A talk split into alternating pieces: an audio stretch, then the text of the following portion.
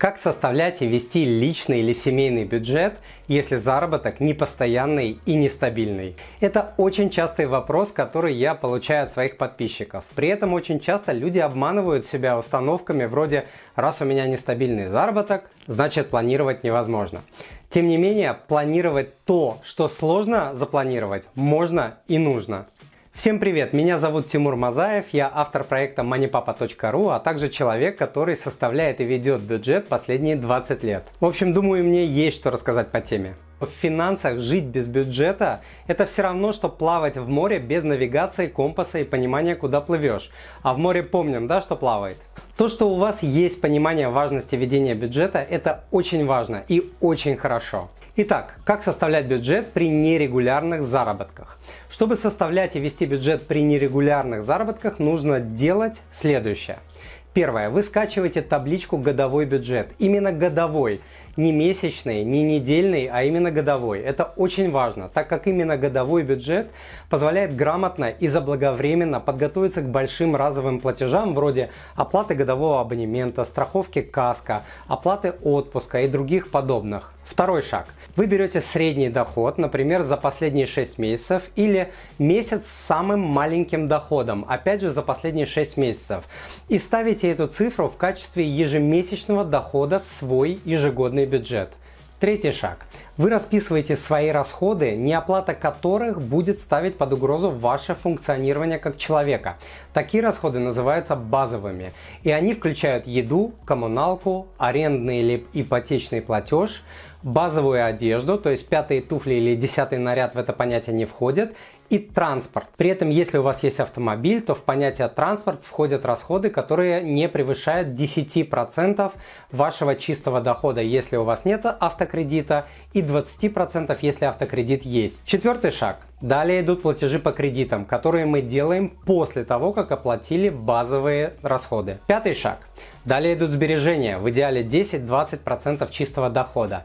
Я не рекомендую сберегать деньги, если у вас есть кредиты. Я рекомендую сначала погасить все кредиты, кроме ипотеки, ускоренно, а потом наращивать сбережения. Зарабатывать, например, 6% на депозите, когда вы платите по кредитам 15, 20, 30 или более, просто неразумно. Почему кроме ипотеки? Потому что срок ипотеки, как правило, очень длинный. И откладывать все жизненные планы на 10, 15, 20, 30 лет, это значит убивать в себе всякую мотивацию. И еще одно маленькое дополнение. Небольшой пожарный запас размером в половину ежемесячного дохода при наличии у вас кредитов все-таки должен быть. А все остальное вы должны направлять на ускоренное погашение кредитов.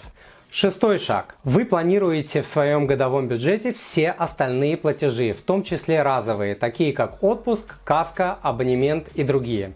В идеале ваш бюджет должен оказаться положительным. Если это не так, вам придется сделать несколько вещей по отдельности или в комбинации друг с другом. А именно, заменить часть расходов менее дорогими, отложить часть расходов на другое время, разбить цели на части, отменить часть расходов совсем, а также найти дополнительные источники доходов. Если вам нравится данный подкаст, то, пожалуйста, подпишитесь на мой канал и оставьте отзыв на iTunes или в Google подкастах. Или просто пришлите мне электронное письмо с вашим отзывом. Я читаю все отзывы лично. Заранее большое спасибо. Да, и смотрите полную версию сегодняшнего подкаста по ссылке в описании, пройдя по которой вы сможете скачать табличку «Годовой бюджет», которой пользуюсь лично я и которую уже скачали сотни тысяч человек в Рунете. А мы продолжим. С планированием понятно, как реализовать этот план на практике. Итак, в месяц, когда ваш доход превышает запланированный, вы откладываете лишку на отдельный банковский счет, то есть вы открываете отдельный счет или кладете эту лишку в отдельный конверт.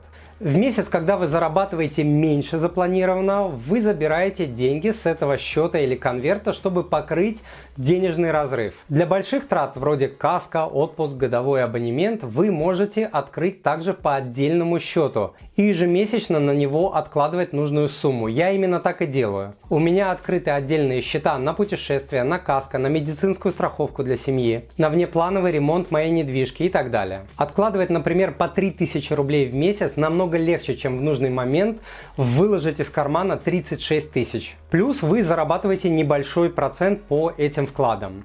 Если расходы валютные, например, вы копите на отпуск, тогда открывайте счета в валюте. Главное не копить все деньги на одном счете или карте нужно раскладывать деньги по разным счетам. Уверяю вас, что взять деньги из кучки под названием отпуск или на оплату обучения ребенку гораздо сложнее, чем взять их из кучки под названием расходы. Плюс, отделяя деньги на отдельные счета или конверты, гораздо легче вести их учет и видеть прогресс по каждой цели. Если вы видите, что сильно ошиблись с прогнозами, спокойно меняйте бюджет. Бюджет это не высеченная в камне истина.